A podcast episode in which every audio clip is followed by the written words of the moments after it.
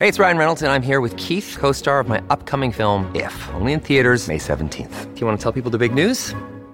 All right, I'll do it. Sign up now and you'll get unlimited for $15 a month and six months of Paramount Plus Essential Plan on us. Mintmobile.com slash switch. Upfront payment of $45 equivalent to $15 per month. Unlimited over 40 gigabytes per month. Face lower speeds. Videos at 480p. Active Mint customers by 531.24 get six months of Paramount Plus Essential Plan. Auto renews after six months. Offer ends May 31st, 2024. Separate Paramount Plus registration required. Terms and conditions apply if rated PG.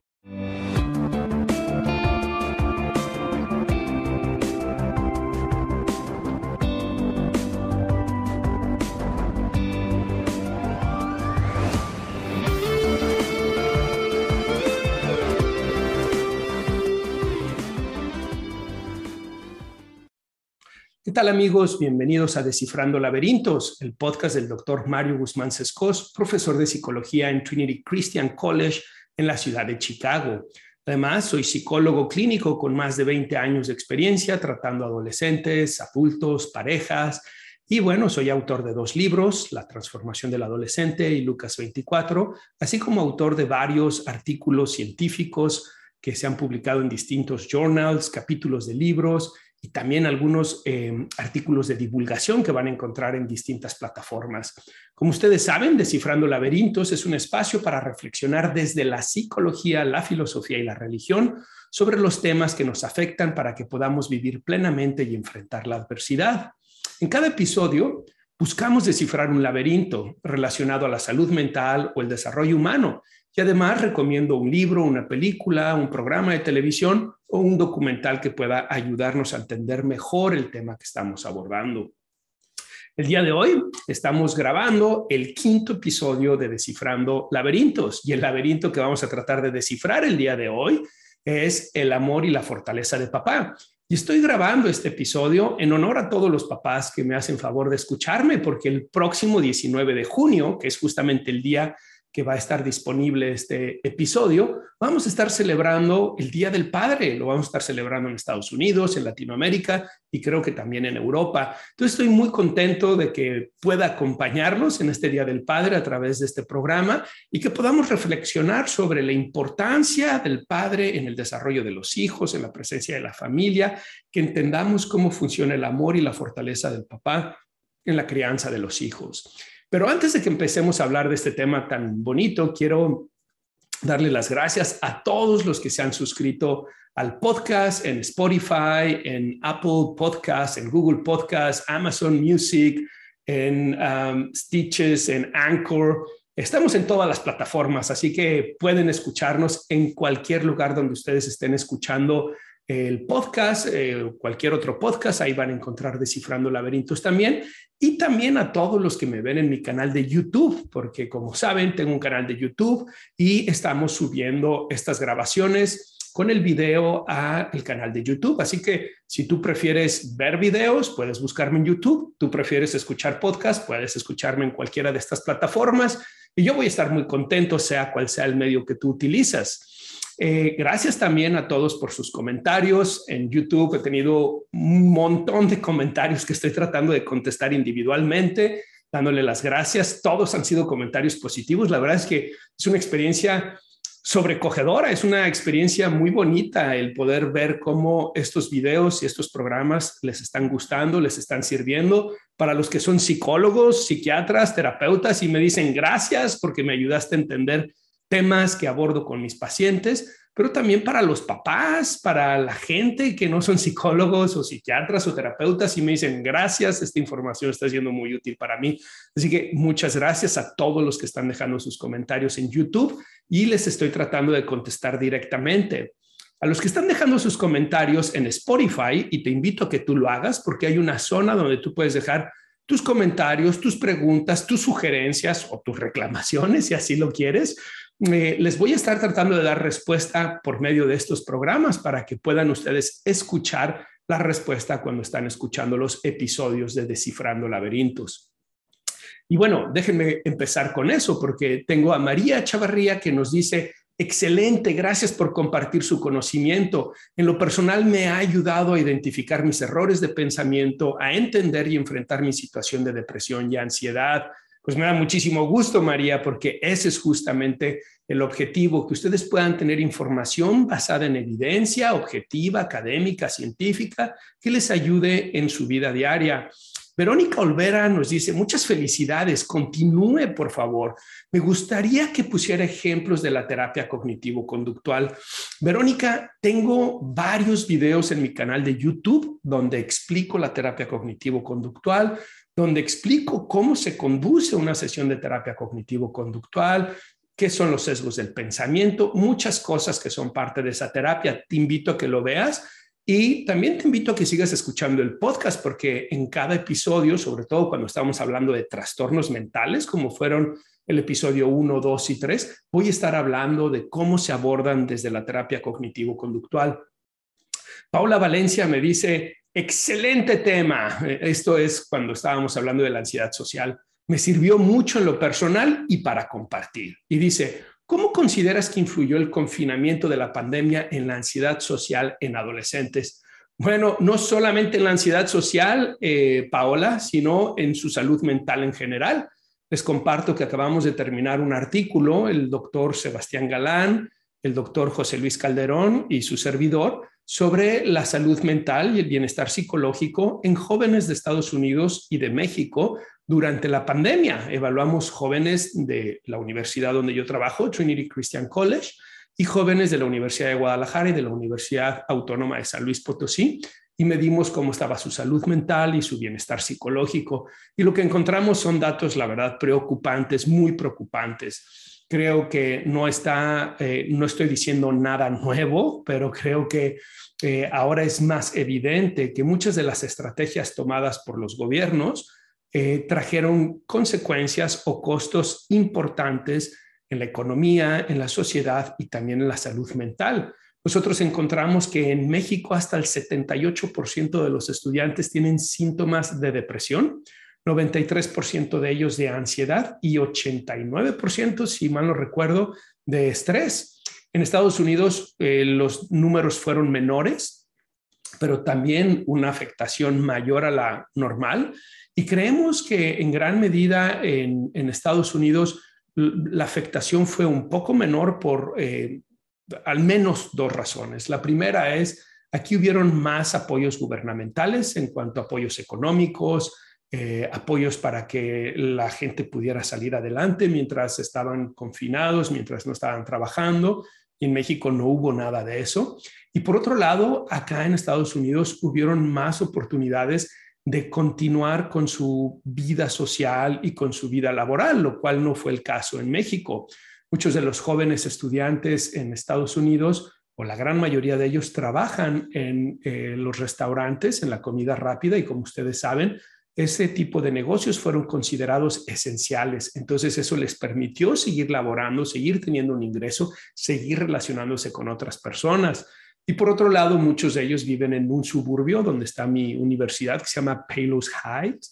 Y en este suburbio hay muchas áreas recreacionales, hay muchas ah, zonas forestales, parques, eh, ríos, lagos, donde ellos tenían eh, la oportunidad de ir y convivir ahí. En cambio, en México, los estudiantes que estuvimos evaluando fueron estudiantes que no contaron con esos apoyos económicos por parte del gobierno. Por otro lado, muchos de ellos no pudieron ni siquiera continuar con su trabajo, no pudieron continuar con su vida social y no tuvieron esas oportunidades recreacionales por vivir en zonas urbanas confinadas y zonas urbanas donde tal vez no tenían tantas posibilidades. Entonces, bueno, sea lo que sea, tenemos mucha investigación, la investigación que hicimos nosotros, investigación que han hecho colegas en todas partes del mundo, señalando que este confinamiento, el manejo de la pandemia, no trajo buenos resultados para la salud mental. E incluso ahora la John Hopkins University acaba de sacar un metaanálisis que les recomiendo que lo busquen, en donde cuestiona incluso los beneficios que tuvo para el manejo y control de la propagación del bicho. Bueno, ahí les dejo eso. Fernando Ibarra Harfush nos dice, felicidades amigo del alma, muy orgulloso de ti, eres un crack. Gracias Fernando. Fernando es un gran amigo que desde la adolescencia eh, compartimos la amistad y que bueno, me da mucho gusto saber que está siendo parte de la audiencia. Gracias. Janet Pellegrini, muy bueno el tema y de gran interés. Me gusta mucho el podcast y a mí me gusta mucho que te guste, Janet, así que te invito a que lo sigas escuchando. Finalmente, Miriam Ibarrola me dice, me encantó el tema, el tema de la ansiedad social que eh, vimos en el episodio número 3, ¿ok? Y muchas gracias, profe, me dice. Gracias a ti, Miriam, me da mucho gusto tenerte aquí en la audiencia. Y bueno, pues gracias a todos los que han estado dejando sus comentarios a todos los que se han estado suscribiendo y también a todos los que están apoyando el podcast. Y si tú quieres apoyar la producción de este podcast, quiero decirte que hay dos formas en que puedes hacerlo. Una es una forma económica en donde si lo estás escuchando en Spotify o en Anchor, ahí hay un link donde puedes hacer clic y puedes hacer una aportación. O si lo estás viendo en YouTube, vas a ver debajo del video que hay un corazoncito y ahí también puede ser una aportación, la que tú quieras. Eso puede permitirnos, ayudarnos a seguir haciendo la producción de este podcast y seguir preparando más programas para ustedes. La otra forma en la que puedes apoyar este podcast es suscribiéndote, dejando tu calificación. En Spotify hemos tenido muchísimas calificaciones, ustedes pueden verlo, todas de cinco estrellas, lo cual me tiene muy contento, muy agradecido con todos ustedes. Pero a los que están en Apple, en Apple Podcast, quiero invitarlos a que también dejen ahí su calificación porque cada que ustedes califican el, eh, el, podcast, eso va a servir para, ustedes saben, para el algoritmo que utilizan las plataformas, que pueda llegar a más personas. Y claro, también pueden compartir estos episodios con sus amigos, sus conocidos, sus colegas, sus pacientes, para los que son psicólogos, terapeutas, y que así más personas se vean beneficiados de este podcast. Ok, vámonos ahora sí a hablar del contenido el día de hoy, que es el amor y la fortaleza de papá. Este es el quinto laberinto que vamos a estar tratando de descifrar. Eh, y para ello quiero invitarlos a que se pregunten si se han dado cuenta que la figura del padre está de alguna manera debilitada en nuestra sociedad. Si ustedes se fijan, por un lado tenemos papás ausentes, ya sea porque los divorcios van en crecimiento, ya sea porque hay papás que no se hacen responsables de sus hijos, ya sea porque hay papás que simplemente no están presentes en la vida diaria de sus hijos. Pero por otro lado, tenemos también a académicos o a grupos sociales como ciertos grupos feministas, en donde constantemente están hablando de la figura del padre como algo que no solamente no es positivo, sino como algo que es negativo, toda este, esta idea del patriarcado como si fuera algo negativo, algo que ha dañado a la sociedad, algo que daña a la gente, ¿no? Por otro lado, tenemos los medios de comunicación. Y si ustedes se fijan, los medios de comunicación han estado mandando una imagen del padre muy debilitada, una imagen distorsionada, una imagen negativa. Desde que veíamos el Chavo del Ocho, para los que somos de México, ¿se acuerdan de Don Ramón? era una figura de padre ejemplar, para nada, era un desobligado, era alguien irresponsable, era alguien que lo golpeaban y, las, y lo maltrataban las mujeres y los niños. Pero si se fijan, Kiko tampoco tenía un padre, ninguno de los niños tenía como una figura paterna positiva realmente. ¿Qué hay de Homero Simpson? Tampoco fue como una figura de padre muy positiva, que diríamos, ¿no? o el programa tan popular que hubo en la década del 2000 y de los 90 que se llamaba Everybody Loves Raymond. ¿Se acuerdan? Todos aman a Raymond, que era como un niño grandote que prácticamente era un hijo más para su esposa y que su esposa de alguna manera pues lo, gobernaba, por decirlo de alguna manera, una persona blandengue o incluso si nos vamos más atrás, eh, para los que son de México, en la década de los 50 y 60, que hubo una película y una serie, una telenovela que se llamaba Gutierritos, ¿se acuerdan? Un hombre que era maltratado por su esposa y por sus hijas. Pero esa es una figura del padre que los medios de comunicación nos han estado presentando. La otra figura del padre es el opuesto. Yo diría a estas primeras que acabo de mencionar, es la del padre blandengue, el padre que no tiene carácter, el padre que es sumiso y maltratado por su esposa, que no tiene responsabilidades, que no es un, padre, una figura positiva para sus hijos. Pero luego nos presentan el opuesto. El opuesto es el padre tirano, el padre malévolo, el Darth Vader, ¿no? Que es la figura más representativa, el de Star Wars en donde es esta idea de que papá es una figura negativa, una figura violenta, una figura agresiva. Y lo vemos también en muchas películas y muchas series representado de esa manera. O por otro lado, tenemos la gran mayoría de películas de Disney, donde el papá simplemente no existe, está completamente borrado de la pintura, ¿no? Salvo algunas excepciones muy valiosas. Esas es eh, mis dos películas favoritas de Disney, que son la de El Rey León y la de Pinocho, que si ustedes se fijan, aunque en El Rey León se muere el padre, el padre sigue como una figura mitológica, simbólica, que se está haciendo presente en Simba. Y bueno, Simba tiene una figura del padre sustituta muy poderosa, que es el macaco, ese medio chamán que está ahí ayudándolo para que se encuentre a sí mismo y se convierta en el hombre que está llamado a ser. Pinocho pues tiene un padre que es un pan de Dios, ¿no? Es un pan dulce, el Yepeto, ¿no? Eh, y es una historia preciosa. Tal vez en otro momento les hable más acerca de Yepeto y del Rey León. Por ahí tengo artículos que he escrito sobre eso que les recomiendo que los lean. Pero son excepciones. La gran mayoría de las veces los medios de comunicación presentan al padre como una figura o ausente o irresponsable o una figura negativa, violenta, que es un mal ejemplo para sus hijos. Pero no es solamente eso. En el mundo académico también hay una tendencia a debilitar, a afectar la figura del padre.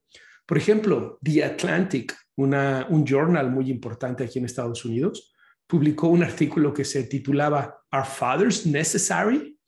Y el subtítulo es As a paternal contribution may not be as essential as we think.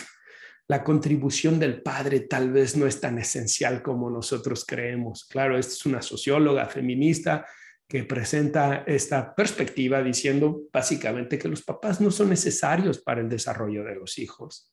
O el New York Times, en donde sostuvo una discusión con distintos autores que la titularon What are fathers for? ¿Para qué son los papás?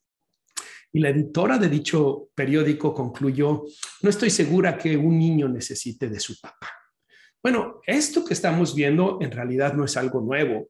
Eh, filósofos y académicos posmodernos y marxistas han estado tratando de debilitar la figura del padre desde finales del siglo XIX, principios del siglo XX, hasta nuestra fecha.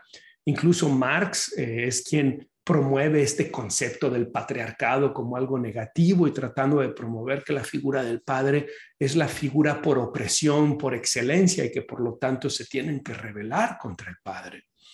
Pero incluso podríamos identificar este, digamos, esta actitud antagónica a la figura del padre todavía mucho más atrás. Y me refiero mucho, mucho, mucho más atrás Piensen ustedes en la primera historia o la historia, en la primera historia escrita que tenemos en la humanidad. Bueno, no sé si es la primera, pero al menos una de las primeras y sin duda la más importante en cómo ha conformado al mundo occidental. Y es la historia en el Génesis de, cómo se revelan Eva y Adán contra el Padre gracias a la influencia de la serpiente, ¿no? Que les dice, no, no le hagas caso a Dios que te está diciendo que no comas de ese árbol, tú come de ese árbol, porque entonces serás como Dios, ¿no? Tendrás, podrás distinguir del bien y el mal y podrás saber todo, ¿no? Y es un acto de rebeldía contra la figura del Padre, es un acto de ir en contra de la figura del Padre. Entonces, como estamos viendo, en realidad hay una situación de muchos años en donde la figura del Padre por un lado, en la época moderna eh, hay como este constante mensaje de que los papás, hombres, no somos necesarios en la figura de los hijos o que no sabemos relacionarnos con los hijos. Y por otro lado, vemos que hay una contención psicológica histórica a lo largo de la humanidad con el tema del padre. El resultado de todo esto es que hoy muchos papás están confundidos, no entienden bien cuál es su rol dentro de la familia. Algunos de ellos tienen temor de ser considerados opresores y entonces mejor dan un paso atrás. Otro de, otros de ellos de plano están confundidos, no saben cuál es el rol del papá y entonces simplemente no están en la pintura, desaparecen de la vida familiar. Algunos otros tratan de desarrollar una actitud de complacencia con la mujer, con la esposa, y entonces tratan de hacer todo lo que ella quiere y se muestran como figuras debilitadas. Y hay otros que también, eh, en oposición a eso, en el sentido contrario, pues actúan de manera agresiva, de manera violenta, de manera impositiva. La realidad es que los hombres tenemos una carencia de figuras masculinas que sirvan como ejemplos, como modelos de paternidad. Y creo que es muy importante que podamos recuperarla y trabajar con eso. ¿Y por qué digo que es muy importante? No, porque los hombres somos el 50% de la población en el mundo, porque todos venimos de un padre y de una madre. Y si tenemos padres debilitados, si tenemos padres agresivos, si tenemos padres que no saben relacionarse con sus hijos o no saben relacionarse con sus esposas, todos pagamos el plato roto, ¿no? Entonces, por eso creo que es importante cambiar esa narrativa y tratar de ayudarles a los papás a que vean que ellos sí pueden ser papás presentes, amorosos, que ayuden a sus hijos y a sus esposas. Pero hay algo que me parece que es muy importante también, y esto es algo que el doctor Warren Farrell en su libro The Boy Crisis, la crisis del niño, hace énfasis y me parece muy acertado este énfasis que él está haciendo. Él dice que ha habido un cambio de roles entre el hombre y la mujer. En el pasado, el hombre, en el rol tradicional, se esperaba que fuera a trabajar, llegar a la casa y que él fuera el proveedor que trajera los recursos económicos para que la familia tuviera lo necesario y poder salir adelante, y la mujer era la administradora de esos recursos y se quedaba en casa cuidando a los hijos para que crecieran. Bueno, en lo particular no creo que tenga nada de malo ese rol. Sin embargo, el rol ha cambiado y tampoco creo que tenga nada de malo que haya cambiado el rol, pero lo que vemos es que hoy las mujeres se han incorporado de manera contundente en la vida pública de la sociedad occidental, ocupando altos cargos en las empresas, altos cargos políticos, altos cargos en la academia, y con ello ha venido grandes contribuciones, aspectos muy positivos que han permitido que como sociedad podamos crecer y comprender cosas que de otra manera no lo estábamos haciendo tan bien. Sin embargo, ese cambio de rol también ha implicado que ahora los hombres tienen que competir por un trabajo y tienen que competir por unos ingresos, no solamente con otros hombres, sino también con otras mujeres, ¿no? Entonces ahora se ha multiplicado el número de competencia y estamos viendo algo muy llamativo. Eso está lo que, a lo que me refiero es que los hombres están dejando de estudiar. Eh, fíjense aquí en Estados Unidos, las universidades, más del 60% de los estudiantes a nivel de eh, pregrado, en México decimos licenciatura, en Estados Unidos dicen bachelor, eh, más del 60% de los estudiantes son mujeres. Y cuando vamos a posgrado, maestrías y doctorado, estamos hablando del 80% de los estudiantes son mujeres y no hombres. Algunos podrán ver esto como un gran logro. Sin embargo, necesitamos preguntarnos, ¿es realmente un gran logro? ¿Qué no es esto lo que hemos estado trabajando en los últimos 30, 40 años para decir que no pueden haber estas disparidades entre los hombres y las mujeres? Claro, antes era en el sentido contrario y ahora lo estamos viendo en este sentido, pero no creo que haya sido bueno ni, ni uno ni el otro. Y lo que está sucediendo es que muchos hombres no se están preparando intelectualmente, piensan que no son lo suficientemente capaces para los estudios y entonces no están obteniendo trabajos especializados que pueden tener una mejor paga. Y lo que está sucediendo es que las mujeres están teniendo mucho más acceso a este tipo de oportunidades que los hombres. Em, y esto está generando una tensión. No solamente por eso, sino porque esos roles que estábamos hablando, el rol tradicional en donde se espera que el hombre sea el proveedor y la mujer sea la administradora, bueno, se han cambiado, pero sobre todo se han cambiado en una dirección, en la dirección de que la mujer no tiene por qué quedarse en casa, la mujer puede eh, desarrollarse y emprender y crecer académicamente, laboralmente, económicamente, no tiene por qué quedarse en casa. Totalmente cierto, no, no tengo nada en contra de eso. Pero lo que no cambió fue el rol del hombre. Se sigue esperando que sea el hombre el que sea el proveedor. Se sigue esperando que sea el hombre el que se haga responsable de la parte económica de la familia.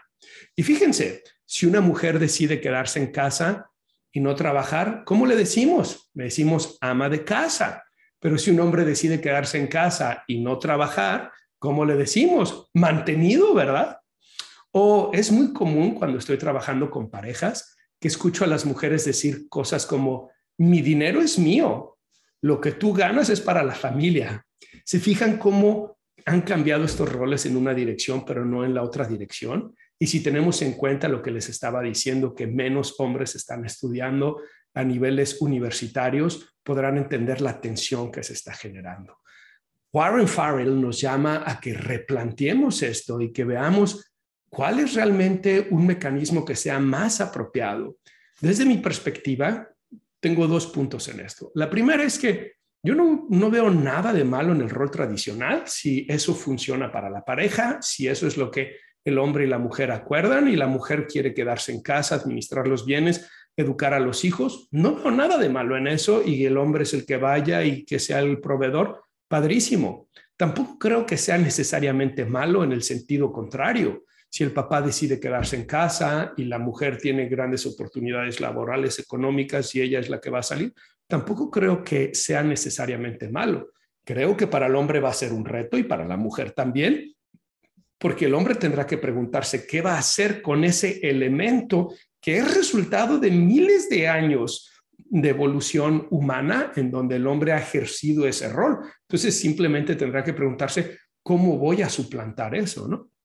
Y la mujer también tendrá que preguntarse cómo voy a suplantar o cómo voy a manejar ese instinto materno que a lo largo de todo este proceso evolutivo se ha desarrollado y que todavía lo tengo y que no voy a estar satisfaciéndolo plenamente. Y eso lo veo con muchas de mis pacientes que me dicen que se encuentran entre la espada y la pared por el éxito laboral que tienen, pero al mismo tiempo que no se sienten cerca de sus hijos o que sus hijos y ellas no tienen esa relación estrecha, ¿no? Entonces, ese es un reto, ¿ok? Pero la otra cosa que quería comentar es que si ambos deciden trabajar, si ambos deciden ser proveedores, me parece que la mejor estrategia entonces es sentarse y negociar. ¿Qué vamos a hacer con tus ingresos y con mis ingresos? ¿Qué vamos a hacer con las responsabilidades en el hogar? ¿Qué vamos a hacer con la educación de los hijos? ¿Quién se va a hacer cargo de qué cosas y quién se va a hacer cargo de qué otras cosas? Porque algo que veo con muchas parejas es que no lo hablan de manera directa. Y entonces lo que sucede es que se manejan desde las expectativas, desde el sesgo cognitivo de la lectura del pensamiento. Él debería saber, ella debería saber y se genera más tensión.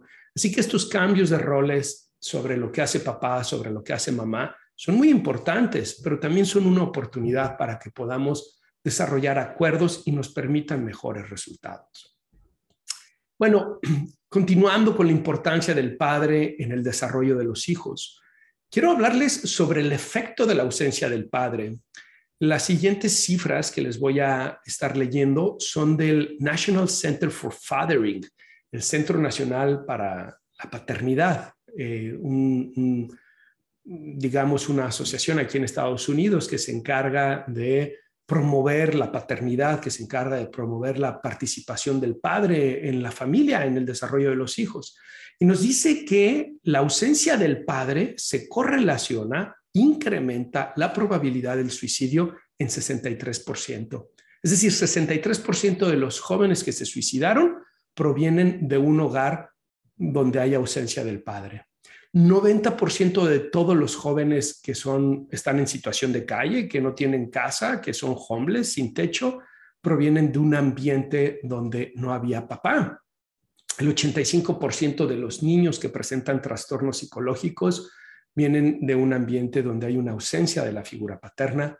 El 71% de los desertores escolares a nivel de secundaria, 70% de los menores en situaciones operadas por el, instituciones, perdón, operadas por el Estado, como son los centros de Em, readaptación juvenil, ¿no? Estas, o los centros de manejo de adicciones. 75% de los pacientes adolescentes en centros de abusos de sustancias provienen de hogares donde papá no está presente. 75% de los violadores están motivados por la ira desplazada que experimentaron con su papá y el 71% de los embarazos adolescentes son en chicas que provienen de un ambiente familiar con ausencia o conflicto con la figura del padre. Y es que fíjense que esta ausencia o conflicto de la figura del padre es un tema psicológicamente muy importante. Eh, es algo que en psicología llamamos la herida del padre. Autores como Alan Chinen han hablado de esto desde hace varias décadas. Recuerdo una vez estar en un eh, congreso en Barcelona y escuchar al psicólogo Luigi Soja, esto fue en el 2005, si mal no recuerdo, hablando de este tema, pero desde hace, incluso antes de él, por ejemplo, Alan Chinen, desde el 97 hablaba de esta herida del padre. ¿Y a qué se refiere la herida del padre? Bueno, es la deficiencia o ausencia del amor del padre, ya sea intencional o involuntario. Entonces, fíjense, cuando tenemos un papá ausente, o un papá que es deficiente en su experiencia paterna de amor con sus hijos, ya sea de manera intencional o involuntaria, puede provocar lo que llamamos la herida del padre. Y esta herida del padre va a generar una serie de consecuencias psicológicas, síntomas psicológicos. Esta herida se da como resultado del abuso físico, del abuso sexual, del abuso emocional, pero de la ausencia también, y cuando hablo de ausencia, no me refiero solamente a aquellos papás que están ausentes físicamente, como eh, hogares donde papá no existe o papá ha desaparecido o donde hay un divorcio y se ve muy poco a papá.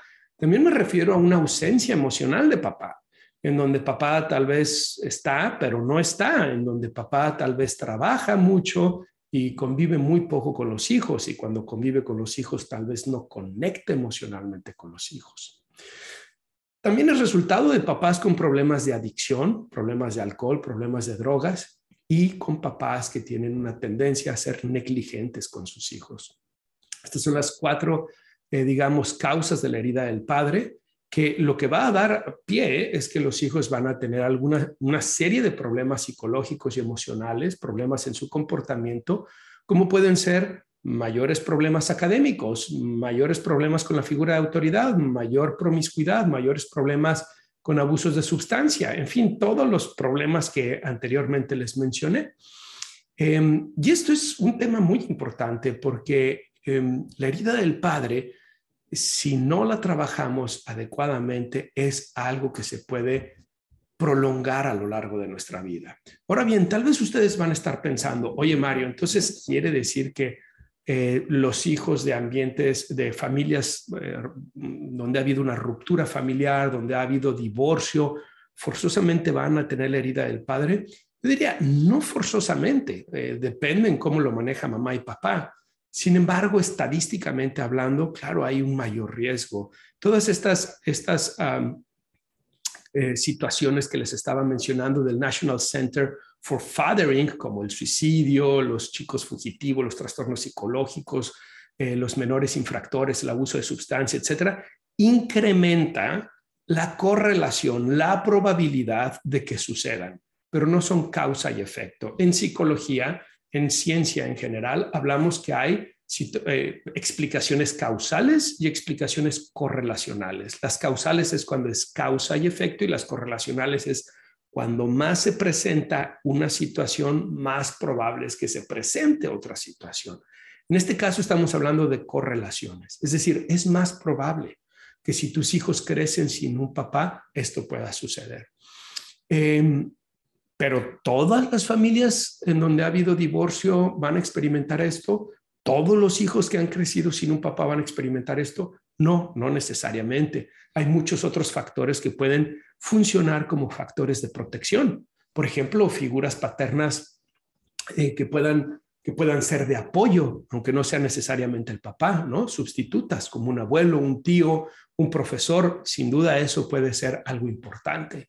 La forma en cómo la mamá maneja también la ausencia del padre en la vida de los hijos es muy importante o si es una situación de divorcio, si mamá y papá son capaces de entender que nuestro problema fue como pareja, nuestro problema no es como papá y mamá y por lo tanto tenemos que hacer todo para promover que haya una buena relación de los hijos con la mamá y de los hijos con el papá. Evitar lo que en psicología llamamos alienación parental, que es un síndrome que sucede con mucha frecuencia en los hijos de familias eh, donde ha habido ruptura familiar, donde ha habido divorcio. Tal vez en otro momento les hable sobre esta alienación parental. ¿okay? Bueno, con todo esto, ya que vimos cómo los medios, incluso la academia, filósofos han estado promoviendo una actitud negativa a la figura del padre, y ya que vimos que en realidad la ausencia del padre es muy em, eh, importante en niveles de cómo afecta la salud mental de los hijos, el desarrollo de los hijos, ya que vimos que esto da paso a lo que llamamos la herida del padre, tendríamos que preguntarnos, bueno, ¿y por qué es tan importante el papá? ¿Por qué es que la presencia del papá es tan importante en la vida de los hijos? Y aquí viene el título de este episodio, que hablábamos la fortaleza y el amor del padre, ¿verdad? ¿Y a qué me refiero con esto? Es que fíjense que papá y mamá son igualmente importantes en el desarrollo de los hijos. En psicología hemos estudiado mucho la influencia de la madre en el desarrollo de los hijos, pero hemos estudiado poco o eh, diría poco en comparación a la madre, la influencia del padre en el desarrollo de los hijos. Pero lo que hemos estudiado, lo que hemos visto, la investigación que tenemos, nos señala claramente que es muy importante su presencia. Pero también nos señala que la forma en cómo papá se relaciona con los hijos es distinta a la forma en cómo mamá se relaciona con los hijos. Y no es solamente por constructos sociales, no es solamente por el, patriarcado opresor que a algunos colegas míos les gusta decir, tiene que ver incluso con elementos evolutivos, con la forma de ser de nuestro cuerpo incluso. ¿A qué me refiero con esto? Papá normalmente tiende a ser una figura eh, que busca más la implementación de las estructuras, las reglas, los retos en la vida de los hijos. Por ejemplo, hay una investigación que señala que mamá eh, suele eh, llamar la atención más seguido a los hijos, pero implementan menos consecuencias con los hijos. En cambio, los papás llaman menos la atención a los hijos, pero implementan más consecuencias. Y lo escucho constantemente, que me dicen las parejas que me consultan, me dicen, no sé por qué, pero yo, la mamá, tengo que decirle las cosas diez veces, pero con el papá obedecen a la primera o a la segunda.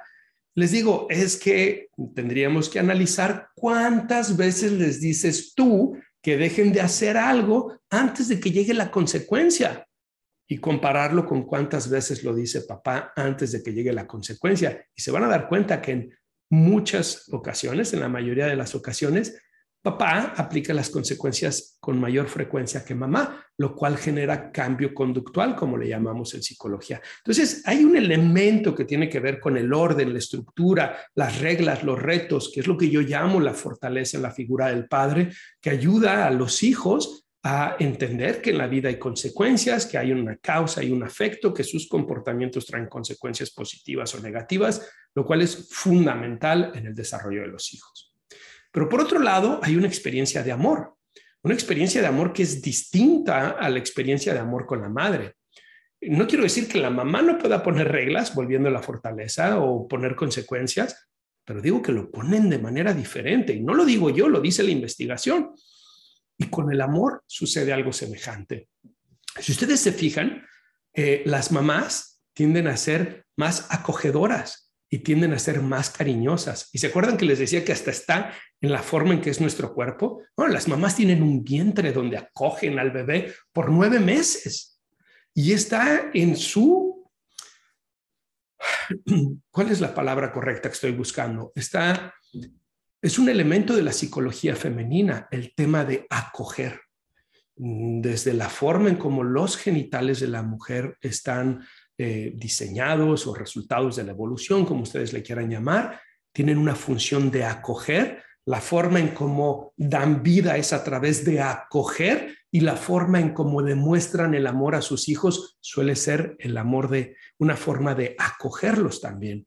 Eh, cuando mis hijos se caen, lo primero que hace mi esposa es que se levanta, va detrás de ellos y los abraza. Y les dice, ¿están bien? Y lo primero que hago yo es que le digo, Ana Sofía, detente, espérate, espérate, espérate. Déjalo, déjalo que él vea si está bien o no. Es una forma distinta de expresar el amor.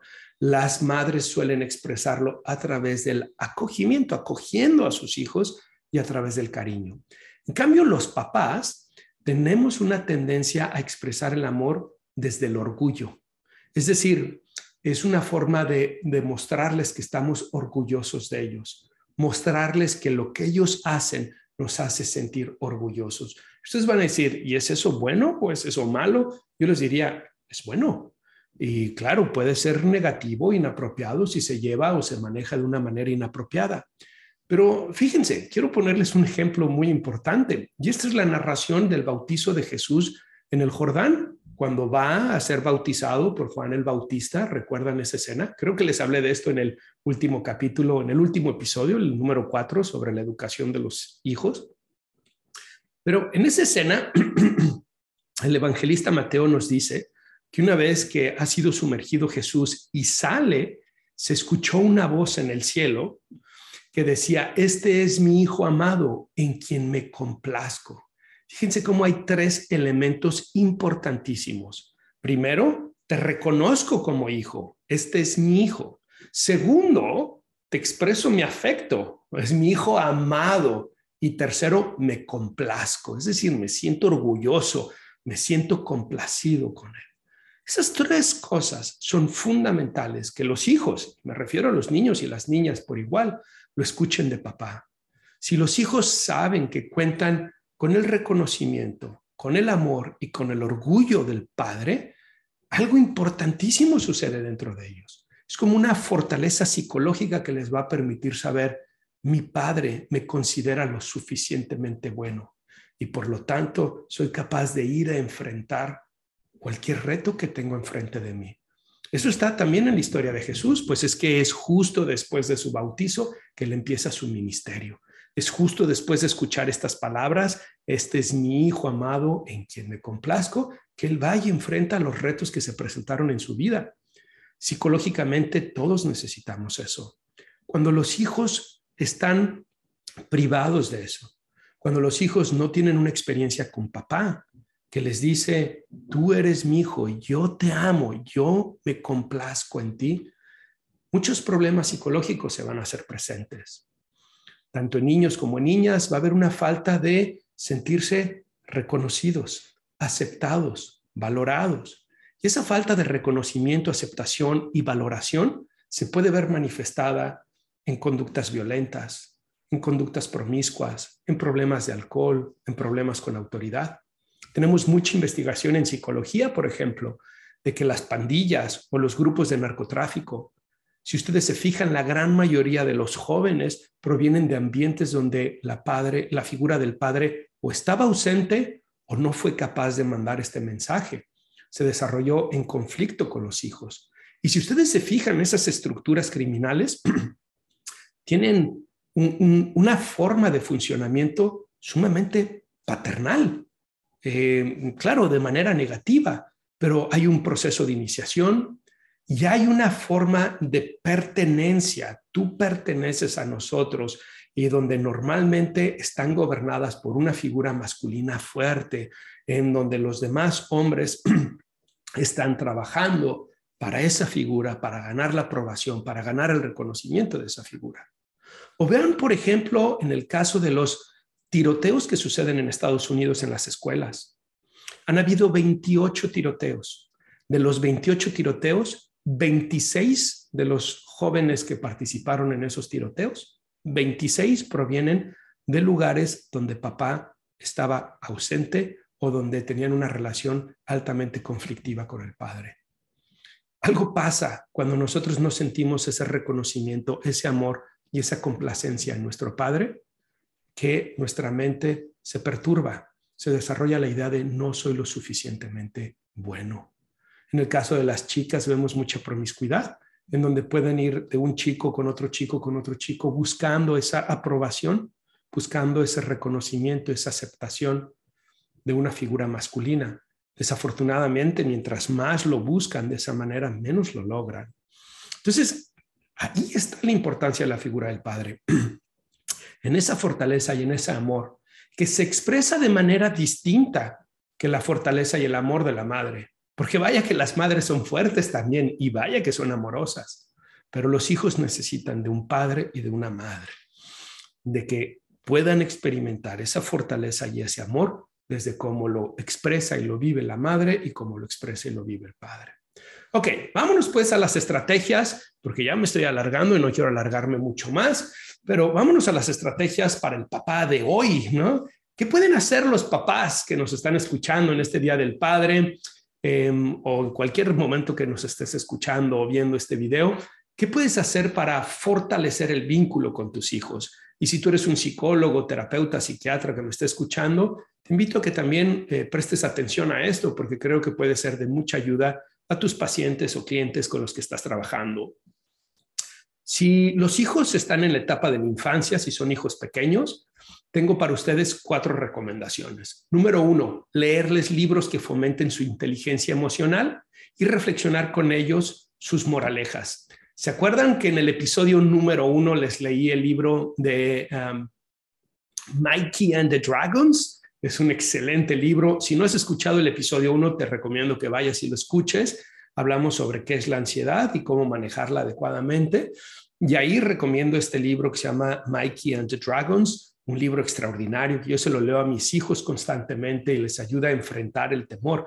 Esta es una estrategia que me parece muy importante porque cuando estamos leyendo libros a nuestros hijos, están sucediendo muchas cosas estamos transmitiendo lenguaje, están aprendiendo nuevas palabras, pero además los libros presentan situaciones emocionales y sociales que les ayudan a los hijos a saber cómo enfrentarlas y resolverlas. Entonces, esa es una estrategia muy importante. La segunda, si tienen, si los papás tienen hijos pequeños, participar en las actividades diarias del baño, del cambio de ropa, de hacer tareas, juego, manualidades, etcétera. Muchos papás dicen, es que trabajo mucho, es que llego muy tarde, es que yo soy el que tengo que proveer. Les digo, muy bien, todo está muy bien, felicidades, qué bueno que eres responsable, pero hay un problema. Para tu hijo, lo que tú haces fuera de la casa, lo que tú haces en tu oficina, en tu trabajo, no tiene nada que ver con su vida.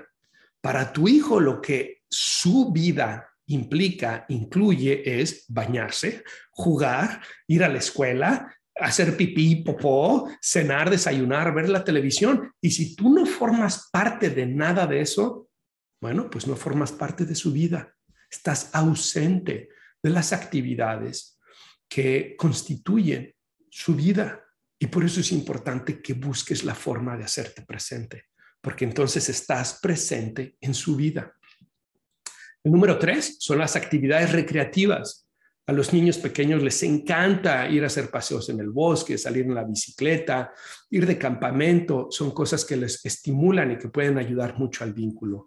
Y número cuatro, necesita pasarla bien contigo. No se trata solo de disciplina, papás. Se trata de que tus hijos tengan una experiencia positiva contigo. Juega con ellos, diviértete con ellos, que vean que eres una fuente de diversión y de pasarla bien. ¿Qué pasa si tienes hijos adolescentes? Bueno, aquí tengo siete recomendaciones para ti. Número uno, educación sexual. No le saques, papá. Si tienes hijo o tienes hija, tienes que entrarle al tema. No es solamente responsabilidad de su, de su mamá, de tu esposa, es también responsabilidad tuya, porque la forma en cómo tú educas sexualmente es diferente a como lo hace la mamá. Y necesitan ver la perspectiva masculina de la vida sexual de por qué es importante, de cómo cuidarse, de cómo darse a respetar, de cómo tomar buenas decisiones en eso.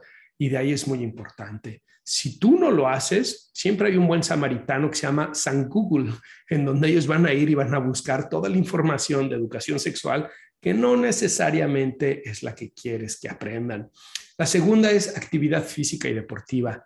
Haz deporte con tus hijos es a través del deporte, a través de la actividad física, una gran oportunidad para enseñarles retos, a superar sus límites y a que ellos puedan experimentar junto contigo lo que es ese bienestar producto del esfuerzo. Tres, pídele su opinión sobre temas que viven como la familia, la mudanza de casa, las vacaciones, la enfermedad, los duelos. Acércate y diles, ¿qué piensas de esto que estamos decidiendo tu mamá y yo? No quiere decir que vas a hacer lo que ellos dicen, pero que ellos se sienten tomados en cuenta por ti. Cuatro, organiza un rito de iniciación entre los 15 y los 16 años. Los niños y las niñas dejan de ser niños, se convierten realmente en jovencitos y es muy importante que ellos puedan tener un rito de pasaje, le llamamos en psicología, algo que les ayude a saber que ya no son niños chiquitos. una aventura o una experiencia memorable para toda la vida que marque la transición entre la infancia y la vida adulta. Por ejemplo, cuando mi hijo cumplió 13 años, nos fuimos un fin de semana, él y yo solos, a un pueblito cerca, bueno, no tan cerca, tres horas de aquí de Chicago, en las montañas, un pueblo encantador. Nos fuimos a un parque acuático y entonces ahí fue muy interesante porque nos la pasamos muy bien en el parque acuático, luego íbamos a cenar a los restaurantes del pueblito, fuimos a un museo, a una casa de una figura histórica de Estados Unidos, pero luego también le enseñé a rasurarse, le enseñé a, usar el desodorante, le hablé sobre lo que es ser hombre, le hablé sobre cómo tratar a las mujeres, cómo eh, también eh, buscar que ser tratado por las mujeres. Le hablé sobre cómo es importante el que él pueda estar atento a los riesgos que vienen en la adolescencia, etcétera, etcétera. Después de esas dos noches y tres días, dos noches y tres días, algo mágico pasó en mi hijo. No es mágico, es psicológico. Él entendió, ya no soy un niño, ahora soy un adolescente. Y su comportamiento fue diferente y su relación conmigo mejoró de manera extraordinaria. Se los recomiendo mucho. Cinco, promueve una forma de ingreso económico, que tu hijo o tu hija aprendan un oficio, un negocio propio, hacer labores especiales en la casa donde ellos puedan recibir recompensas económicas. Conoce a sus amistades. De esto les hablaba en el episodio anterior también. Mientras más conoces a sus amistades, más sabrás si son una buena o no influencia para tus hijos y podrás sugerirles, recomendarles, ayudarles a pensar sobre eso. Y finalmente, necesitan tu reconocimiento, tu admiración y tu guía. Aunque son adolescentes, son rebeldes y tratan de hacer las cosas por ellos mismos, sigue necesitando de tu reconocimiento, de tu admiración y de tu guía. Están necesitados de eso, pero tienes que aprender a hacerlo de una manera diferente. Ya no es impositiva como cuando eran niños. Ahora es a través de esa relación, a través de preguntarles qué opinan ellos, a través de ayudarles a pensar. Recuerden que Jean Piaget nos decía que en esta etapa es la etapa de operaciones formales los chicos ya utilizan la lógica, ya utilizan la construcción de hipótesis, la construcción de alternativas para poder llegar a conclusiones. Trátalos como unos chicos grandes, no como chicos pequeños. Y finalmente, si tienes hijos en la juventud, digamos en la universidad o más grandes, cinco recomendaciones. Interésate en sus actividades académicas, laborales o de recreación. Pregúntales. Mm, pregúntales sobre qué están estudiando, sobre qué temas están siendo más interesantes o más difíciles, cómo les está yendo en su trabajo, qué les gusta, qué no les gusta de su trabajo, eh, cómo están enfrentando los retos y las dificultades que tienen con los clientes o con sus jefes, sus supervisores, sus compañeros. Escúchalos, preocúpate, interésate por lo que para ellos es importante. Habla de sobre sus dificultades y metas en la vida. Pregúntales qué quieren hacer después. ¿Cómo se ven en cinco años, en diez años, en veinte años? A través de la comunicación y el diálogo, pregúntales que si ya tienen un plan para lograrlo. Y si no es así, ¿cuál debería de ser ese plan? Conoce a su pareja romántica. Si tú no aceptas al novio o a la novia de tus hijos, lo que va a suceder es que tus hijos se van a rechazar más. Eh, si tú tienes alguna situación de preocupación real, entonces tienes que hablarlo con tus hijos y decirle por qué no piensas que es la persona adecuada. Pero si solamente hay una situación de rechazo a la pareja romántica o una actitud de desinterés, lo que va a suceder es que tu hijo o tu hija va a empezar a crecer en una dirección donde tú no vas a formar parte de ello y vas a perder la capacidad de influir en ellos. Dale un trato de un joven adulto, escuchándolo y respetando sus ideas si tu hijo ya es, tiene la mayoría de edad, ya trabaja, ya está haciendo las cosas por sí mismo, no puedes pensar que la relación va a seguir siendo de obediencia. Tiene que ser una relación más de iguales. Pero claro, tú sigues siendo el papá y como sigues siendo el papá, necesitas expresar tu opinión, incluyendo tus desacuerdos, pero entendiendo y aceptando y respetando que tus hijos en esa edad van a tener que experimentar por ellos mismos. Y finalmente, si algo necesitan los jóvenes en la universidad o después de la universidad o en cualquier etapa de la vida, es el respeto y el orgullo de papá. Si ellos escuchan de ti palabras de respeto, de orgullo, de admiración, que tú te sientes orgulloso de ellos, que tú los admiras, eso es como vitaminas emocionales para los hijos, ¿ok? Muy bien, bueno, Hemos cubierto ya el tema de la fortaleza y el amor del Padre. Hemos hablado de la situación, de cómo ha habido este deterioro, este debilitamiento de la figura del Padre en el mundo occidental. Hemos visto el rol de los académicos, de los medios de comunicación. Hemos hablado del cambio de los roles en el papá y la mamá, las consecuencias de la ausencia de la figura del padre y la herida del padre. Hablamos por qué es tan importante el papá con el tema de la fortaleza y el amor del padre. Y después vimos todas estas estrategias para fortalecer el vínculo entre el padre y los hijos en la infancia, la adolescencia y la juventud. Ahora no nos queda más que irnos a la última sección de este podcast. Y esta última sección es la recomendación del libro o documental eh, que tenga que ver con el tema del día de hoy. Y les tengo dos recomendaciones y las dos buenísimas. La primera es este libro. Se llama The Road, El Camino, de Cormac McCarthy.